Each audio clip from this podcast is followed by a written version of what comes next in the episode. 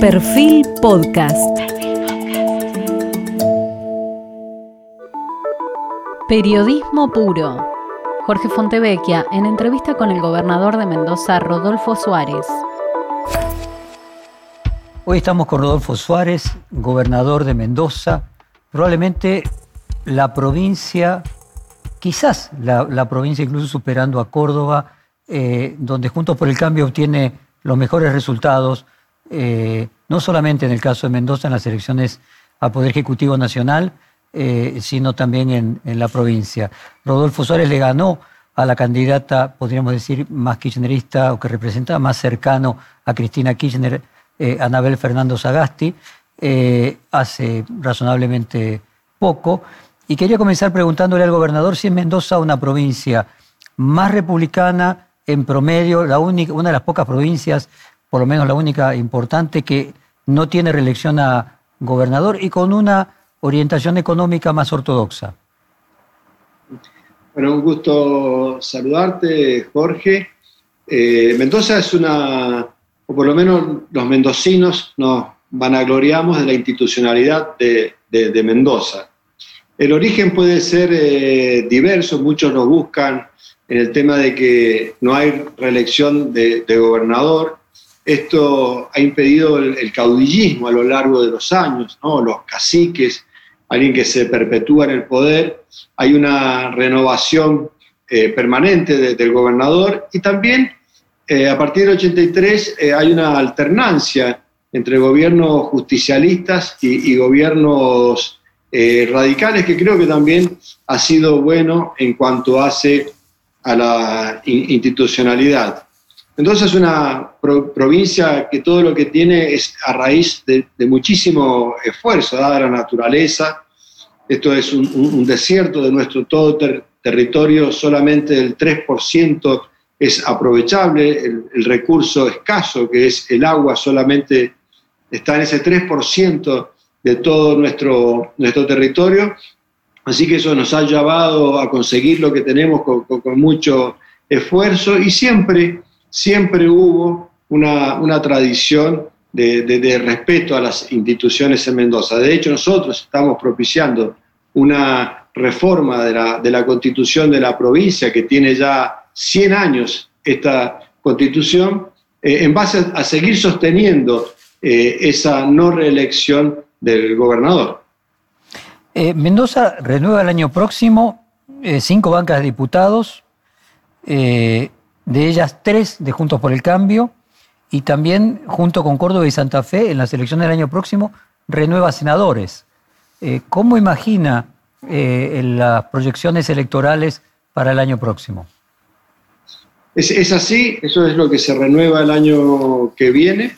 En primer lugar, te diría, Jorge, que más, allá de la, proyección que, podamos eh, hacer, también nos queremos imaginar en qué condiciones vamos a hacer eh, esas eh, elecciones, qué, nos va a permitir eh, la, pandemia. nosotros, el calendario electoral está dado por esa elección nacional, pero también por la elección de legisladores provinciales, donde el gobernador tiene la facultad de unir esas elecciones, o sea que la, elección provincial se haga con la nacional, o diferirla para otra fecha que está establecida por ley pero que ya es en el 2022, a comienzo del 2022, la renovación legislativa. Eso lo, vamos, a ir, vamos a ir viendo, vamos a ver qué, qué ocurre con el país, qué ocurre con la, la, pandemia, qué ocurre en materia sanitaria, si van a haber pasos, si no va a haber eh, paso. Nosotros lo que sí vemos en cuanto al espacio político al cual eh, tenemos eh, dirigentes altamente calificados, como es el caso de, Alfredo Cornejo, de, Julio Cobos, de, Ernesto Sanz. Tenemos eh, para hacer una oferta electoral eh, realmente interesante para, los mendocinos eh, y aparte poner, porque siempre en una elección intermedia se plebiscitan las gestiones, ¿no? Bajo cualquier circunstancia que a uno le toque gobernar, siempre se, hay, un, hay un plebiscito de alguna manera, nosotros estamos muy confiados en nuestro gobierno, cómo estamos llevando adelante las cosas. el espacio al cual pertenezco, que se llama Cambia Mendoza, que sería junto por el cambio a nivel nacional, si bien Cambia eh, Mendoza tiene más partidos que Juntos por el Cambio, es más amplio, hay otros partidos provinciales que, que, integran. Eh, nosotros estamos eh, muy, muy confiados desde hace tiempo que la austeridad en el manejo de la cosa pública, el equilibrio fiscal, el entendimiento de lo que administramos son bienes de, de, la gente, nos, creo que estamos bien posicionados en la sociedad mendocina y eso es lo que creo que se refleja en, las encuestas que cada tanto se dan a, conocer en este sentido. Ahora, eh, Rodolfo, eh, decís bien que el año próximo eh, también renueva Julio Cobos, o sea, no solamente tenés una elección de medio turno de senadores y diputados, sino en el caso de senadores con una especie de pelea máxima, porque por un lado está Julio Cobos, que concluye su mandato, y por el otro lado Anabel Fernández Agasti también nosotros tenemos para hacer una oferta electoral muy interesante, tanto con Julio Cobo como con Alfredo eh, Cornejo, que también puede llegar a ser eh, candidato. Realmente hay una dirigencia muy calificada en Mendoza, muy bien ponderada por la población mendocina, con lo cual eh, creo que estamos muy, muy confiados en lo que pueda ocurrir el año que viene.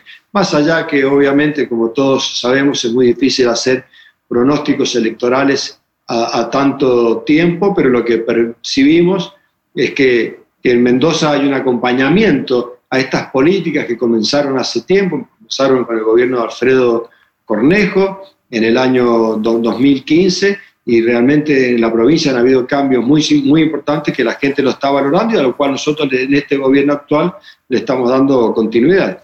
A Rodolfo, Alfredo ya es legislador, ya es diputado nacional, incluso tiene eh, un cargo en diputados muy importante, ¿podría ser candidato a senador y cambiar de Cámara?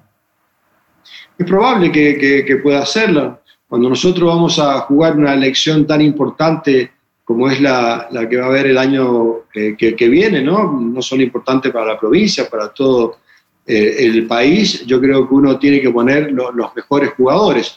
No estoy diciendo que Alfredo Cornejo vaya a ser candidato, pero que sí existe la posibilidad que pueda ser candidato a, a Cena Nacional, por supuesto que, que, lo existe, hay muchas voces que así lo piden en la, en la provincia de Mendoza, así que bueno, serán los temas que serán ir hablando más adelante, obviamente, porque hoy hay una agenda que tiene que ver con, con administrar esta pandemia, la enorme cantidad de problemas nuevos, inéditos que tenemos a diario, a quien nos toca estar a frente de, de, un, de un ejecutivo que sería realmente impensable estar pensando en, candidaturas, pero bueno, dentro del marco, marco de este reportaje, ese análisis eh, eh, es válido. Y Rodolfo, en ese sentido mencionaste también a Ernesto Sanz. Eh, Ernesto Sanz ha, manifestado hace poco su intención de volver a, la política, pero obviamente él mismo ha aclarado que no tiene aspiración de cargo alguno, sino hacer aportes. De hecho, es una persona de consulta permanente de parte, de parte mía. Ernesto es una persona que tiene una visión de la, de la política nacional muy interesante, a mí me ayuda mucho, así que bueno, eh, bienvenido sea esta vuelta de él, que él mismo ha aclarado, repito, que no tiene aspiraciones eh, electorales, sino de colaborar. O sea, a ver si interpreto bien, y ya es mi última pregunta sobre el panorama electoral del año próximo de las legislativas hay eh, que presentar candidatos a senadores y candidatos a diputados, pero digamos el primer candidato a diputado con los dos senadores serían los tres cargos más importantes y por lo que veo es posible que coincidan Cobos, Ernesto Sanz y Cornejo como candidatos.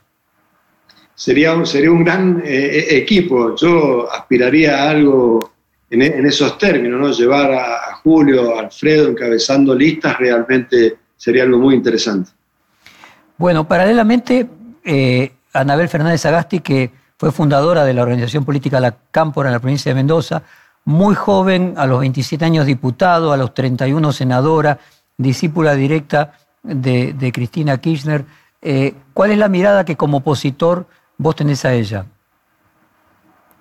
Bueno, yo creo, yo competí con ella en la elección, fue candidata a, gobernadora. gobernadora. ganó unas elecciones primarias dentro del peronismo aquí en Mendoza. Yo creo que ella es una fiel representante de lo que es la, cámpora, el kirchnerismo. bueno, es una, persona joven que realmente eh, no, no, me compete a mí analizar eh, eh, o referirme a, quién es ella o quién no, no es. Yo trato de trabajar muchos temas, los temas que se puedan, a veces tenemos resultados, a veces no con, con, la nación.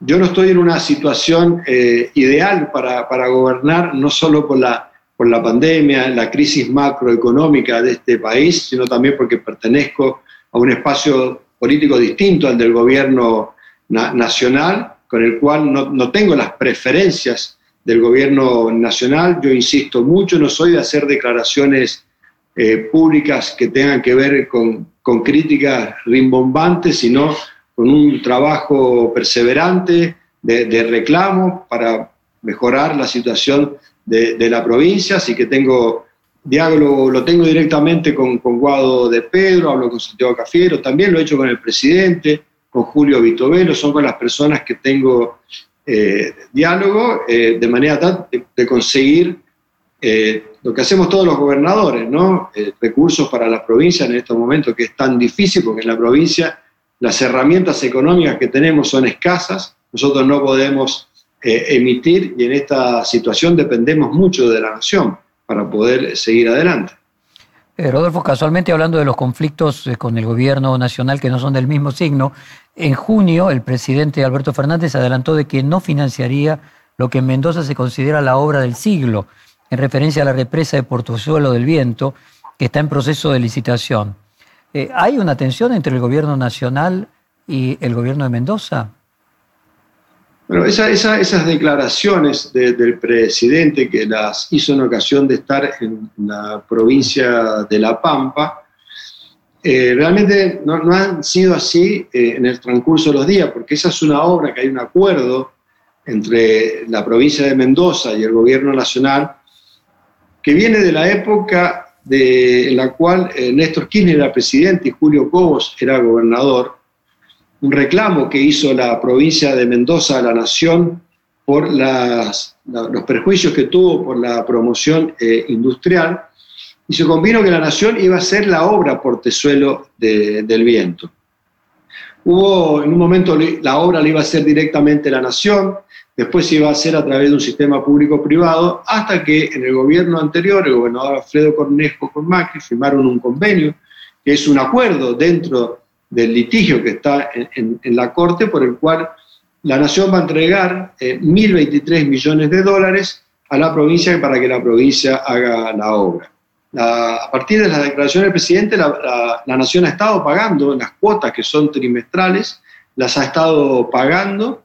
Nosotros estamos adelante en el proceso licitatorio de Portezuelo del Viento porque esta es una obligación que la Nación tiene que pagar o pagar. No es que la Nación esté financiando la obra. Esto es una obligación de la nación con la provincia, que no puede dejar de pagarla porque si no ingresaría en una situación de, default, con lo cual la, nación no quiere llegar a eso, así que nosotros estamos en este momento en el proceso licitatorio, más allá de que sabemos que hay un problema con la provincia de La Pampa, pero nosotros estamos apostando a la sensatez, esta es una, una obra que permite generar energías limpias, que permite acumular agua, que es muy, pero muy provechoso para la provincia de Buenos Aires, que va a poder ganar más de 70.000 hectáreas para, cultivos. Y cuando el agua es escasa, eh, lo que hay que hacer y lo que hacen los países del mundo es casualmente acumularla para paliar esos procesos cuando el agua falta. Así que, creo que está en el ánimo de todo que esta obra se concrete. Eh, ¿Se puede decir de que es Mendoza eh, la provincia menos ah, amigable al kirchnerismo y que pueda haber cierto grado de tensión del gobierno nacional por eso. Por ejemplo, las encuestas para 2021 marcan que la diferencia a favor de Juntos por el Cambio con los partidos provinciales que además se suman en Mendoza es mayor a la diferencia incluso que obtendría Juntos por el Cambio respecto del oficialismo en Córdoba. Bueno, eso, eso está ocurriendo eh, en, las eh, encuestas, eso es una, una realidad, puede obedecer a, muchos eh, motivos, pero sí, sí, es, así, es una, provincia donde ciertas formas de, hacer eh, política, creo que tiene que ver con la institucionalidad que tiene incorporada eh, el, mendocino, se produce ese rechazo a ese tipo de, políticas, ¿no? que tienen que ver con algunas cuestiones que están pasando ahora a nivel nacional, que se están dirimiendo en la Suprema Corte de Justicia de, la nación. Así que bueno, esto, esto sin lugar a duda, y si se las encuestas son certeras, está ocurriendo. ¿Y a qué atribuye, eh, Rodolfo, que haya un cordón centro, ¿no? Buenos Aires, Córdoba, Mendoza, parte de, Santa Fe, que vota generalmente de la misma manera eh, y en este caso en contra del kirchnerismo y a veces de los candidatos peronistas a nivel nacional? Creo que nosotros estamos eh, viviendo eh, en, un país donde muchísima gente vive del Estado. Yo no sé en este momento, sacando la situación de, la pandemia y todas las ayudas que da el gobierno nacional, pero este es un país y que no es atribuible a un gobierno, sino a muchos gobiernos desde hace muchos años, donde mucha gente vive del Estado sin trabajar. Pero estas provincias eh, a las que se hacen referencia son provincias eh, productivas, son provincias que no vivimos solamente de la coparticipación nacional, sino que tenemos que, tenemos que producir, tenemos que generar riqueza para subsistir. Y eso es un común denominador en estas eh, provincias. A diferencia de otras provincias que viven prácticamente de lo que es la coparticipación nacional, donde no son muy eh, productivas y mucha gente vive del Estado, lo que muchas veces se denomina el, clientelismo. Yo creo que puede obedecer a ese, ese es uno de los, de los, de los motivos, creo que puede eh, ser, eso, así que eh, hay un patrón a, la hora de, de, votar y creo que lo podemos encontrar en ese, en ese sentido. Esta es una provincia, lo decía al principio del reportaje, donde aquí todo, todo cuesta, aquí todo es escaso, aquí todo cuesta mucho.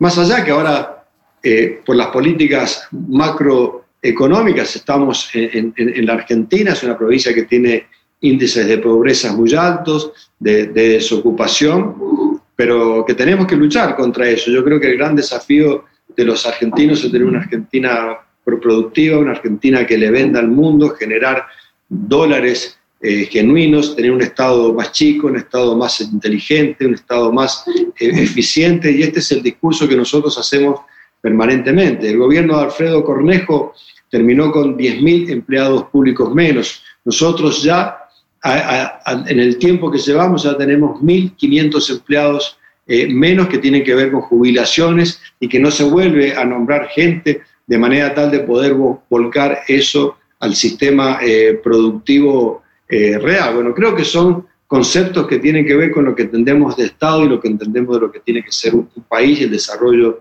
de una provincia también.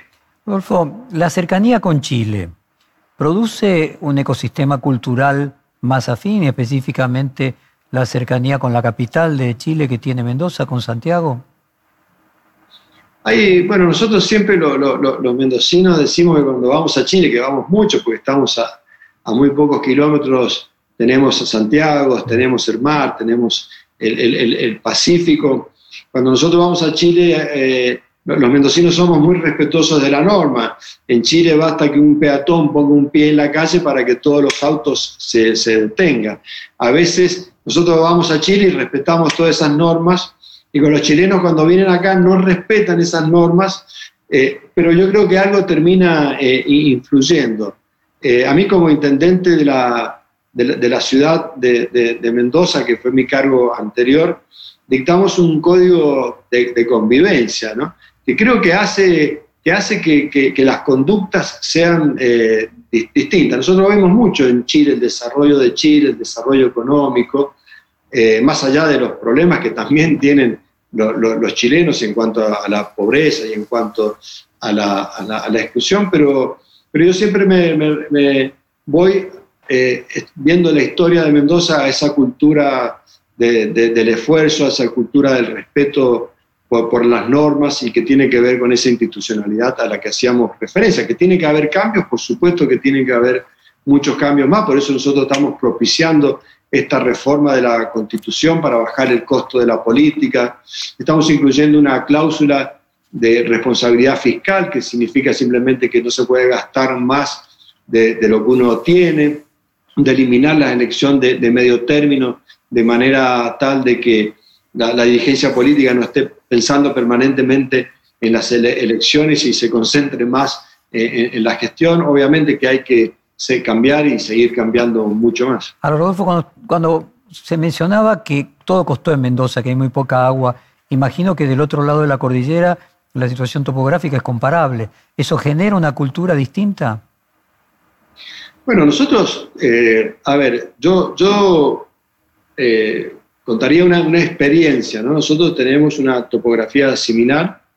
Cuando yo asumí el, gobierno, y lo dije durante toda la, campaña, que, hay que dar los debates estructurales que necesita una sociedad para que las cosas cambien. Uno de los debates estructurales, lo decíamos todos los partidos eh, políticos, tiene que ver con cambiar la, matriz productiva de, Mendoza. Por eso nosotros propiciamos eh, el cambio de una ley que es claramente anti, antiminera. Lo dijimos durante la campaña, obviamente fue una de las primeras medidas que tomamos y realmente tuvimos una reacción eh, adversa de, la población. La gente salió a la calle en contra de, este cambio a la ley. Eh, todo esto motivado por el discurso ambientalista de que la gente iba a abrir una canilla de agua y iba a salir cianuro, exageraciones de esa naturaleza, porque veíamos que del otro lado de la cordillera, en Chile, eh, produce muchísima, pero muchísima riqueza y en definitiva mucha mejor calidad de vida para la, para la población, ese enorme potencial eh, minero que tiene Chile que lo explote que nosotros lo tenemos y no lo, lo explotamos. Pero como dijimos que sobre todas las cosas que escuchar a la población y que estas medidas tienen que tener consenso social, no pudimos eh, eh, avanzar. Realmente fue una, una experiencia en, en, lo personal dolorosa para mí, porque uno cuando busca cambiar esta matriz productiva que tanto se dice, es para que la gente tenga mejores salarios, para que la gente viva mejor, y en el entendimiento de que las cosas se pueden hacer bien, como se hacen en muchos lugares eh, del mundo, ejemplos de, Australia, eh, Canadá, con todos los controles que el Estado tiene que tener, las remediaciones posteriores cuando se finaliza y que el lugar sea mejor de lo que se encontró al, principio. Ahí tenemos una diferencia con Chile eh, importante en, ese, en ese sentido. La nueva ley de minería, que era una de las preguntas a las que iba, apodada peyorativamente la ley del cianuro, que después de varias semanas de violentas protestas hubo que volver marcha atrás, eh, provincias como San Juan y como Catamarca tienen una utilización más intensiva de la minería. ¿Por qué esa diferencia entre Mendoza y, por ejemplo, las provincias andinas que están más al norte? Eh, yo, creo que hubo un movimiento muy, muy, muy fuerte ambientalista, a veces eh, ni, siquiera de acá, de la propia provincia, de distintos lugares del mundo, y hubo una gran movilización, que no solamente se movilizaban ambientalistas, sino también se, se movilizaban gente que no tenía trabajo, desocupados, jóvenes. Recordemos también que cuando ocurría esto en diciembre eh, en Mendoza del 19, estaba también ocurriendo en Chile, y vuelvo eh, a Chile, eh, movimientos muy importantes en la vía pública de violencia, de protesta. Era como que había un ambiente propicio para que ocurriera eh, eh, este tema. Yo te repito, a nosotros nos sorprendió porque no solamente fue votado, eh, y en esto tengo que reconocerlo, por el espacio al cual yo pertenezco, sino también por el Partido Justicialista, también lo votó, donde quienes votaron esto, los representantes, no, no menos del 90% de la población estaba representada en el apoyo a esta ley que la dirigencia entendía que era necesaria, pero hubieron movimientos muy, muy fuertes, muy, pero muy, muy, muy fuertes que es muy, difícil combatir contra el miedo y dar las razones de las cosas que se pueden ver cuando la gente tenía miedo y creía que el cianuro iba a salir por la canilla y que no se iba a tomar mucho más agua. Cuando realmente nosotros lo que planteábamos era hacer las cosas bien y con, con la regalía, con lo que se obtenga de minería, optimizar el, el, riego en Mendoza, porque el recurso es escaso, la única manera de cuidarlo es a través de la tecnología. No se puede regar por surco, significa regar en la tierra, alargar el agua, sino hay que, hay que regar eh, por goteo. Y en muchos lugares en Mendoza se sigue, y diría en la mayoría, regando por, por surco, desperdiciándose mucha agua. Bueno, todo ese círculo virtuoso es lo que nosotros queríamos eh, promover, pero no se pudo porque realmente las la, protestas callejeras fueron, fueron masivas y la paz social tiene que estar, y la vida de los mendocinos sobre todas las cosas, y realmente la situación fue muy complicada. Ahora, Alberto Fernández se había manifestado a favor de desarrollar más intensivamente la minería. De hecho, vos mencionás que el Partido Justicialista de Mendoza eh, votó favorablemente. Dentro del arco político, eh, ¿hubo algún sector que votó en contra de la, de la nueva ley de minería? Hubo un sector que, tiene que ver con la, con la izquierda, que, que votó en contra, y un representante de un partido protectora, que ahora prácticamente eh, se han dividido, ya, ya, ya no, no, no, no, no, no sé eh, realmente en, qué situación está ese partido actualmente, pero tiene que ver con uno o dos legisladores de ese, de ese, de ese partido, pero el resto votó todo a favor. ¿Y Anabel Fernández Agasti se había manifestado a favor de la ley de minería? sí, sí, lo hizo durante la campaña, en esto coincidimos, que, la, era una salida económica importante para los, para los mendocinos. Pero bueno, realmente es un hecho de estudio porque eh, de repente eh, el, miedo caló en, la gente, muchos se ocuparon de, que ese miedo exista. Eh, obviamente fue una discusión que se perdió en la opinión pública y nosotros decíamos que esto tenía que tener, consenso social. Yo lo dije en cada radio, en cada pueblo, que había que hacer esto y que había que hacerlo rápido, porque cuando uno tiene la población, el 40% de población bajo la línea de, pobreza, hay que generar riqueza para solucionar eso, no hay magia, no hay eh, otra manera, bueno, pero ocurrió lo, lo, que ocurrió, no obstante, es un debate que creo que se va a seguir dando a lo largo de, de los años. Por lo menos en mi gobierno yo he dicho que es un tema eh, cerrado eh, y, que, que, habrá que ver más adelante si alguien, algún otro nuevo representante lo puede rever. Rodolfo, mencionaste la izquierda. Tu principal competidor en las elecciones para intendente de la ciudad de Mendoza en 2015 fue el dirigente nacional del Frente de Izquierda, Nicolás del Caño, eh, que hasta superó al, Frente para la Victoria. o sea, tuvo un resultado muy alto. ¿Cómo es esa situación de la izquierda superando al Frente para la Victoria en la ciudad de Mendoza en el 2015? Bueno, fue realmente fue una, una elección del Caño en ese entonces, eh, vivía en Mendoza, ya después eh, migró a, Buenos Aires y no, no, no, ha vuelto a militar eh, acá. fue una época, siempre en Mendoza aparece alguna tercera fuerza, ¿no? En su momento fue la izquierda, lo fue este partido al cual yo te hacía referencia protectora. A lo largo de la historia eh, cada tanto aparecen terceras fuerzas que después se desdibujan con el tiempo. En ese momento fue la, la, izquierda, de hecho llegó al, Congreso de la Nación también del Caño, eh, y yo creo que ya eh, en la elección pasada anterior ya no tuvo ninguna banca ni en consejos ni en la legislatura.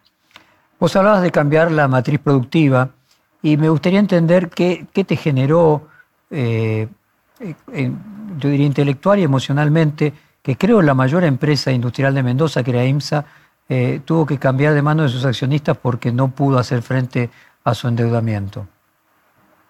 No, realmente IMSA es una empresa icónica no solamente para Mendoza, sino para toda la, Argentina. Desde, hace años es una empresa multinacional con tecnología de punta eh, lamentablemente tuvo años malos que los llevó a estar en la, situación eh, que está o, por lo que ha tenido que pasar. Nosotros tenemos mucha esperanza de que IMSA pueda resurgir. De hecho, es una de las empresas que compone la UTE que ofrece, se ofrece realizar la obra de portezuelo del viento, creo que es una empresa que hay que ayudarla. Hoy actualmente hay más de 750 familias que, trabajan en IMSA, donde se genera mucha tecnología al mundo, podemos dar realmente desde aquí en Mendoza competir con las grandes eh, empresas eh, mundiales en el rubro de, IMSA y nosotros queremos estar, al lado de, IMSA porque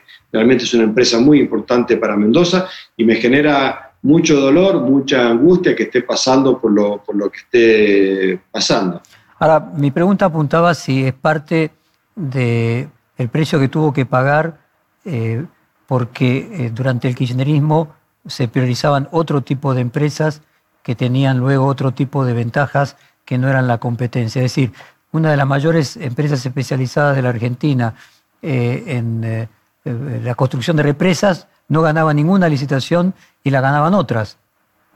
Bueno, eso se señala como uno de los motivos durante la, gestión kirchnerista anterior. A IMSA le, fue muy mal, también le fue mal en una obra que llevaba en Brasil, pero bueno, se señalan, yo, yo no soy un conocedor de, de, las causas de, de, la situación de, IMSA eh, al, detalle, pero se señalan como que fue una de las causas, que no ganó ninguna licitación en todo ese periodo.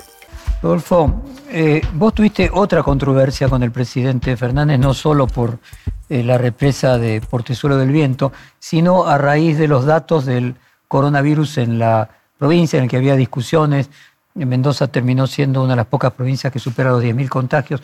¿Podrías compartir con nuestra audiencia un balance de cuál es la situación del coronavirus hoy? Nosotros, eh, en su momento, el presidente dio una conferencia de prensa con lo cual señaló a Mendoza eh, con un gráfico donde dije, digo, miren, a partir de tal fecha que nosotros salimos de ASPO a DISPO, miren cómo se disparó la curva en Mendoza. Y realmente nosotros, dos meses antes de esa fecha ya estábamos en, DISPO. DISPO, lo que le llamamos, es el distanciamiento social. Nosotros comenzamos a abrir la, economía en, Mendoza desde, desde un principio y hemos sostenido a lo largo de este tiempo que la cuarentena eh, estricta eh, no, no, no, no, ayuda. Así que esto ha sido un, debate que hemos estado dando con la nación, diría yo, en cada reunión que hemos tenido de gobernadores con el presidente y es un debate que estamos llevando adelante permanente. El entendimiento de que, bueno, en Mendoza, desde, yo diría, eh, mayo, bueno, ya funciona la economía eh, prácticamente en todos sus rubros. Fuimos los primeros a empezar con la obra privada, los restaurantes, los shopping. nunca paró esto en Mendoza. Obviamente hemos tenido casos como lo ha tenido el resto del país, pero acá ha estado funcionando en forma permanente el comercio, el ejercicio de las profesiones liberales. Eh, la gente siempre, eh, a partir de que lo dijo el presidente en una conferencia de prensa, que se acuerdan, se estableció que se podía salir 500 metros y que ninguna provincia lo hizo, nosotros lo hicimos, y a partir de ahí la gente puede practicar, salir a correr, practicar, eh, a, caminar. Hay bastante libertad en Mendoza, y nosotros estamos sosteniendo esta política porque ayuda a mucha gente que mantenga su trabajo y que la caída no, no, sea tan, tan fuerte. Así que bueno, ahí en ese sentido hemos tenido muchas discusiones con el gobierno nacional. Y respecto a la caída de la economía en su conjunto, ¿cómo cae Mendoza el Producto Bruto respecto de cómo cae en el promedio nacional? Bueno, nosotros eh, esas cuentas las vamos a ir sacando eh, con, el tiempo, pero eh, tiene que ver con, la, con, la, recaudación. Creo que hemos amortiguado la caída del producto al estar funcionando la economía, pero también tenemos que decir que es una economía que funciona con muy bajos niveles de, consumo y, nuestra productividad tiene mucho que ver también con lo que ocurre en AMBA, porque eh, al no haber consumo en AMBA, también eh, nos dificulta directamente al resto de las economías regionales. Y mucho más cuando es muy dificultoso llevar adelante todo lo que tiene que ver con, con exportaciones. Entonces, bueno, eh, los comercios están abiertos, los restaurantes están abiertos, eh, funcionan, pero con un bajo nivel de consumo, con lo cual obviamente la situación no es la misma. Pero pudimos tener una, detuvimos la caída de lo que fue la cuarentena estricta, estricta, subimos un poco y ahora estamos eh, eh, amesetados, te diría en este momento, no está cayendo el, producto, pero estamos amesetados en una situación crítica, obviamente. Rodolfo, vos mismo tuviste que estar en aislamiento por un caso de coronavirus cercano. Eh, tuviste la ministra de Cultura y Turismo, Mariana Yuri, y el subsecretario de Información Público, eh, Pablo Sarale. Eh, creo que hiciste hisopado, que dio negativo, pero bueno, me gustaría entender cuál es la situación de los funcionarios con coronavirus y cuán cerca te picaron las balas en ese sentido. No, picaron, picaron muy cerca, son dos colaboradores muy, muy cercanos, así que establecimos todo el, protocolo que tenemos que establecer.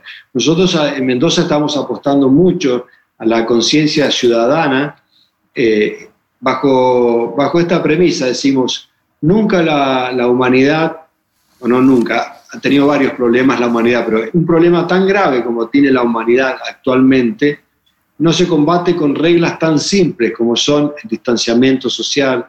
La, conciencia individual dejó de ser individual para tener, todos tenemos que tener una conciencia colectiva, lavarnos las manos, usar el tapaboca, eh, respetar las normas. Hacemos una apuesta muy fuerte a eso eh, y respetamos todos. Así que yo, el número uno en respetar, en aislarme cuando ocurrieron estos casos, hasta que el hisopado dio eh, negativo. Nosotros tenemos en Mendoza un sistema de números de documentos para, para, circular. Cada uno circula el día que le toca el número de documento para ir al supermercado, para ir a un restaurante, para ir al shopping, para salir a jugar al tenis, para practicar eh, de, deporte. Y creo que hay un alto grado de acatamiento en ese sentido porque la solución, como lo decimos siempre, no es la cuarentena eh, estricta, sino tener conciencia de estas normas eh, colectivas, individuales que son colectivas, que afectan eh, a todos. Así que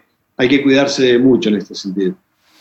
Mendoza, además de tener dirigentes políticos de proyección nacional, tiene empresarios de medios famosos a, a, nivel nacional. En su momento Raúl Moneta, José Luis Manzano, Daniel Vila, Terranova.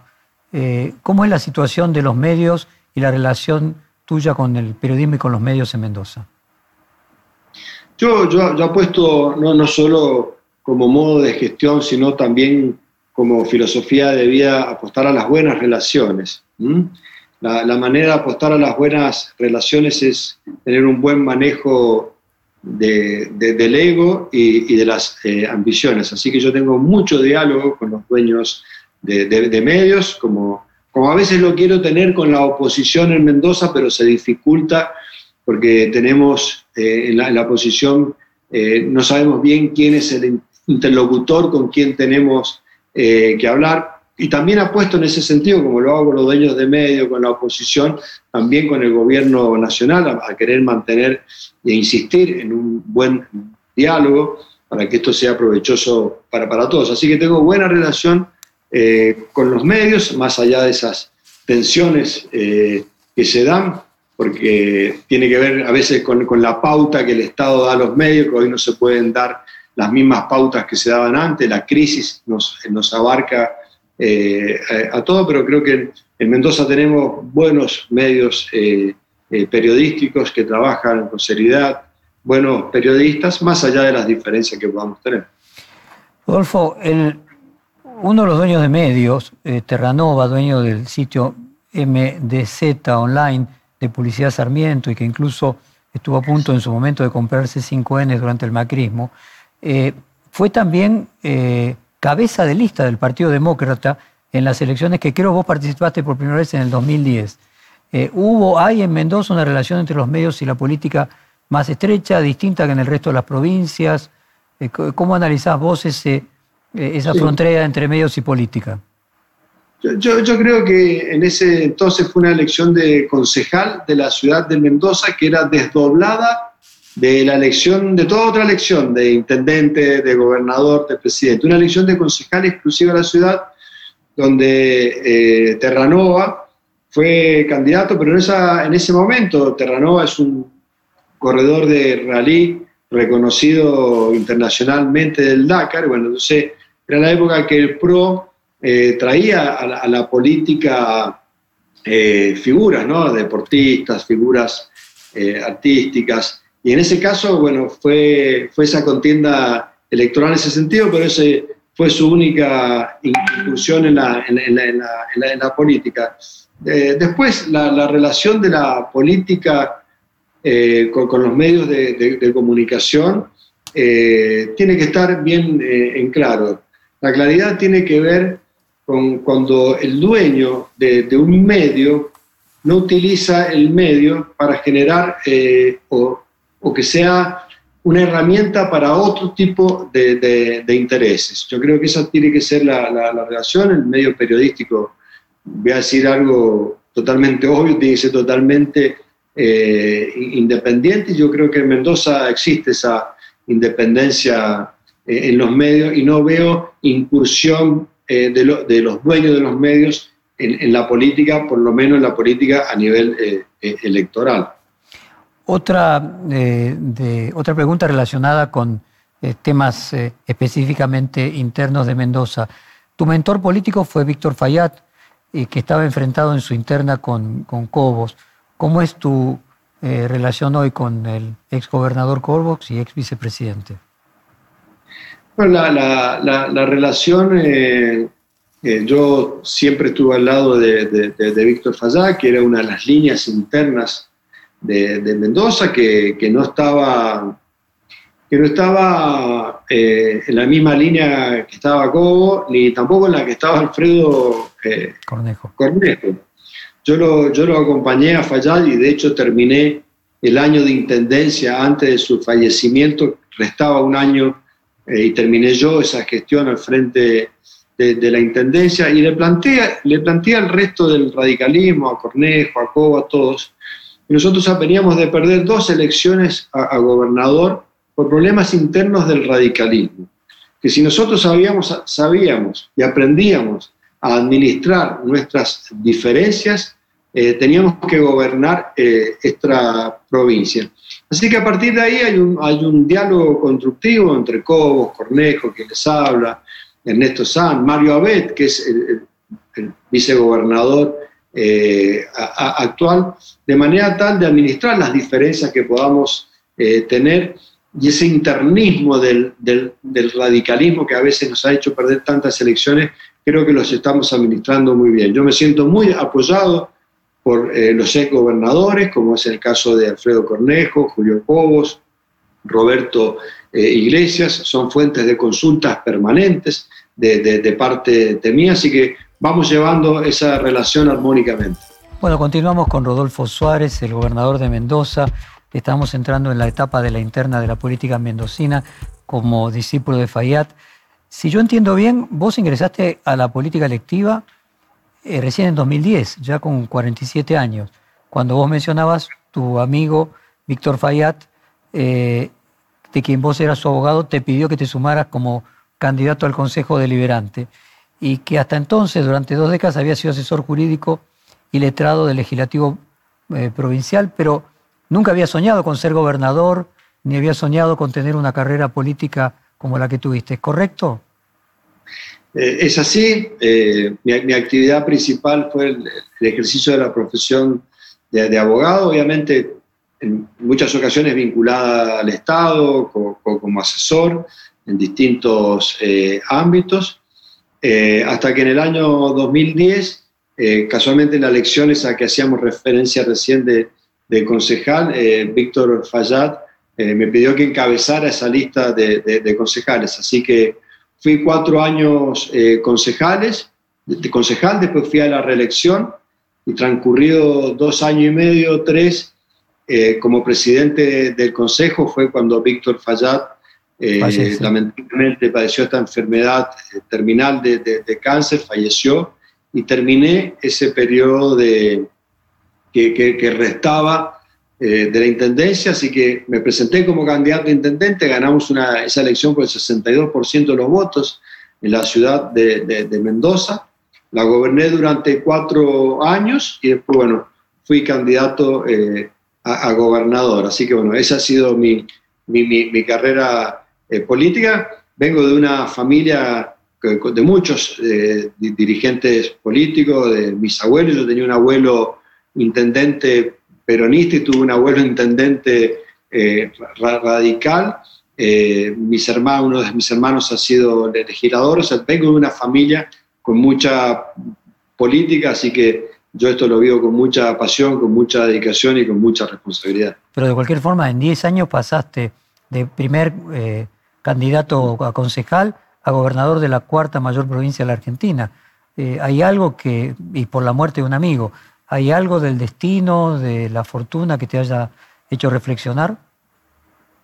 Eh, siempre son las cosas de, la vida y de la muerte en este, este caso y siempre en la vida hay, fortuna, eh, pero también hay mucha dedicación. A mí esto me llevó a dejar mi profesión de, abogado, a abrazar esta, esta carrera, que para mí esta carrera es el servicio eh, público, hacerlo con, mucha pasión, con mucha responsabilidad, me hace feliz eh, este, este trabajo, me, me gusta mucho.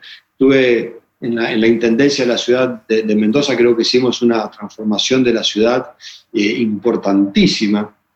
Creo que la ciudad de Mendoza tuvo la mayor inversión en obra pública de, su historia, que la, que la hizo una ciudad distinta. Eh, y ahora me tocó gobernar la provincia, obviamente en situaciones eh, totalmente distintas, ¿no? en una pandemia, en un país con una macroeconomía con, difícil de poder encontrar eh, el rumbo, con un gobierno nacional de un color político eh, distinto. Así que bueno, estas circunstancias eh, realmente ponen uno a uno, lo ponen a prueba en, el, temple, en la, vocación y todo lo que significa estar gobernando en estas circunstancias. te pregunto si también es correcto en este tema de la fortuna y del destino que tan agradecido le estás a tu eh, mentor y, ex amigo Fayad de que eh, periódicamente, personalmente le lleva flores al cementerio.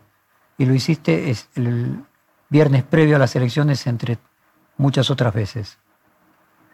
Sí, con, con, Víctor Fayad eh, teníamos un amigo en común, que a la vez era el mejor amigo de ella y era el mejor amigo mío, ¿no? Ahí comienza nuestra relación. Eh, y sí, siempre antes de las elecciones le, llevo una flor, le llevo una flor para, para el día del amigo también eh, eh, voy. Realmente lo, tengo muy, muy, muy presente, porque más allá de la relación política, la nuestra es una relación de, de, amistad, fundamentalmente. Así que bueno, siempre lo tengo presente. Última pregunta personal. tu mujer, Fabiana Callejos, tu segunda mujer, por lo que veo de los medios mendocinos, se robó todas las miradas durante la Asunción. Es profesora de educación física y vos la conociste en el gimnasio. Eh, sí, sí. Eh, yo, ella es de, Santa Fe, de, Venado Tuerto, eh, instructora de esquí, así que venía a Mendoza a trabajar y, la, conocí estando en la, ciudad de, Mendoza. Bueno, ya se, se quedó a vivir aquí eh, en, Mendoza, ¿no? siempre digo que cuando pasó esto, esto, esto de, la ley 7722, eh, que yo recibí muchos insultos en la, eh, a través del teléfono y en las redes siempre la salvaban a ella, para ella eran piropos, para ella eran piropos, para mí eran insultos. Pero sí, bueno, tenemos dos hijos, yo tengo dos hijos anteriores, pero dos hijos de esta nueva de relación y bueno, ella me acompaña mucho en todo esto. ¿Los insultos eran por la ley de, minería, la del cianuro? para mí eran insultos, para ella eran elogios. Eh, dos temas más que en el conurbano bonaerense son centrales y quiero entender cómo se están dando en Mendoza. Eh, un tema es la inseguridad. ¿Qué sucedió con la pandemia, la crisis económica que agranda con el tema de la seguridad en Mendoza? Y tengo entendido que Cornejo había hecho su carrera y su fama política siendo secretario de Seguridad y habiendo mejorado la seguridad en Mendoza. No sé si ahora esto empeoró o cuál es la situación actual.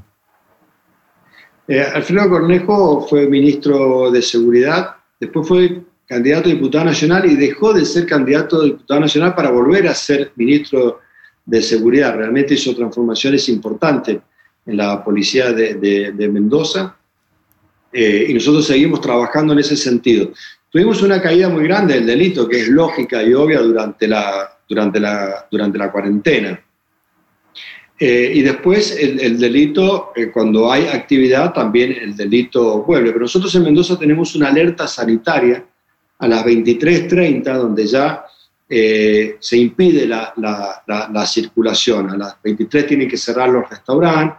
Eso también nos permite controlar un poco la circulación y, y, el, y el, delito. Pero es uno de los temas, uno de los temas más preocupantes que tenemos aquellos estamos al frente de un departamento ejecutivo que es combatir el delito. Y nosotros el delito lo combatimos primero con las reformas judiciales que se han hecho, porque no es solamente un tema de la policía, también combatir este tema es un, es un tema de, la justicia.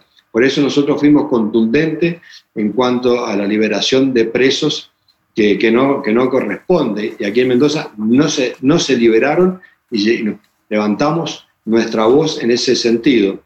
El delito también se combate con mucha, con mucha inteligencia, con mucha tecnología y permanentemente estamos incorporando desde drones, nuevos móviles, equipando a los policías que tengan los chalecos que corresponden, las armas que corresponden. Pero obviamente en un país con la situación económica como la que tenemos nosotros, eh, el, delito, el delito existe y nosotros aspiramos a tener una sociedad donde la situación económica no sea el factor fundamental de, quien llega a, delinquir. Así que bueno, también tenemos que trabajar para, mejorar la situación eh, de, las personas y así también se mejora la seguridad. Y respecto al tema de toma de tierras, eh, yo vi que vos, junto con el gobernador de Neuquén, eh, plantearon ciertas controversias, fundamentalmente por el tema de las poblaciones precolombinas, especialmente del sur de Mendoza, los mapuches. ¿Cómo es la situación de conflicto con los mapuches y si hay, independientemente de eso, otro tipo de toma de tierras? Nosotros en Mendoza no tenemos conflictos eh, con los eh, mapuches, no tenemos conflictos graves en este momento, sí tenemos conflictos en lo que es el área metropolitana de Mendoza, lo que llamamos el Gran eh, Mendoza, y actuamos en, conjunto con la justicia, la policía y los municipios con protocolos estrictos para evitar las usurpaciones eh, de tierras. Así que cuando nosotros vemos que hay una usurpación, que los vecinos avisan inmediatamente, un intendente nos avisa, inmediatamente actúa la policía de forma conjunta, con el Procurador General de la provincia, con la, justicia, con los fiscales y actuamos de manera tal de, evitarla porque nos parece sin lugar a duda una situación sumamente eh, injusta eh, para los propietarios de, la tierra que a veces no son tierras grandes ni latifundios, son gente que tiene espacios reducidos de tierra y que los tienen que perder por las usurpaciones, así que estamos llevando una política estricta en ese sentido. Finalmente, Alfredo Cornejo fue, dentro de Juntos por el Cambio, la voz más crítica de Mauricio Macri mientras era presidente e incluso planteó de que no debía ser el candidato eh, a presidente. Tu visión respecto de quién debería conducir Juntos por el Cambio y si Mauricio Macri tendría que continuar activo en la política o tendría que correrse. Yo, creo que tienen que estar eh, todos. Un ex eh, presidente muy valioso y tiene, tiene que estar porque se, se aprende mucho, pero también tiene que estar Alfredo Cornejo, tiene que estar Horacio Rodríguez Larreta, hay mucha gente que, que tiene que estar y que hay que ampliar eh, ese espacio, ese espacio que yo creo que, que tiene que, eh, que, que, ampliarse y ampliarse en el centro, ¿no? Cuando digo en el centro, si nos quisiéramos ubicar en algún lugar ideológico de lo que comúnmente nosotros catalogamos eh, en, el país, eh, sin entrar en mucha profundidad en el tema, pero ese centro tiene que ser representado y ahí tiene que haber muchas voces. Yo, en lo personal, no, no creo en los caudillismos, no creo en el que se la sabe todos, no, no, no creo en, aquel que pueda salvarnos. Yo creo que acá tenemos que salvarnos entre todos y nosotros pertenecemos a un espacio político que tiene que ser más amplio, tenemos que llegar a representar a más argentinos eh, y de esa creo que es eh, la, manera de en algún momento de encontrar el rumbo. Rodolfo Suárez, gobernador de Mendoza, muchísimas gracias por esta hora de conversación. Fue un placer. Muchas gracias a vos. Un saludo. Perfil Podcast.